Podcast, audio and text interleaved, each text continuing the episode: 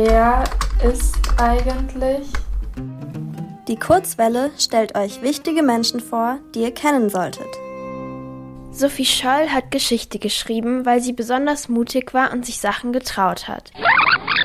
Als die Nationalsozialisten in Deutschland 1933 an die Macht gekommen sind, war Sophie erst zwölf Jahre alt. Zusammen mit ihren zwei Brüdern und zwei Schwestern hat sie die Nationalsozialisten über Ausflüge in die Natur, Zeltlager und Abende am Lagerfeuer kennengelernt. Je älter Sophie geworden ist, desto mehr hat sie erkannt, wie menschenverachtend und brutal die Nationalsozialisten mit anderen Menschen umgegangen sind. Menschen mit Behinderung, mit anderer Hautfarbe, anderer Herkunft oder mit anderem Glauben wurden verfolgt und viele auch ermordet. Deshalb sind Sophie auch schnell Zweifel gekommen. Wieso sollten diese Menschen weniger wert sein als wir? Aber unter der Herrschaft der Nazis war es strikt verboten, solche Zweifel zu haben. Wer sich nicht daran gehalten hat, wurde verhaftet oder sogar getötet.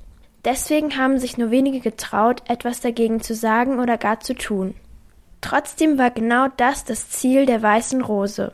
Die Weiße Rose war eine Gruppe, die unter anderem Sophies Bruder Hans mit anderen Studentinnen in München 1942 heimlich gegründet hat.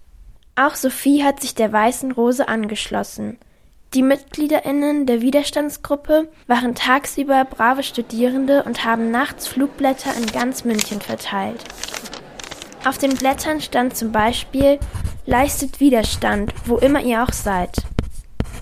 Am 18. Februar 1943 sind Sophie und ihr Bruder beim Verteilen der Flugblätter am Lichthof der Münchner Universität entdeckt worden. Nur wenige Tage später sind die Geschwister zum Tod verurteilt und hingerichtet worden. Sophie Scholl wurde nur 21 Jahre alt, gilt aber bis heute als Symbol für mutigen und gewaltlosen Widerstand.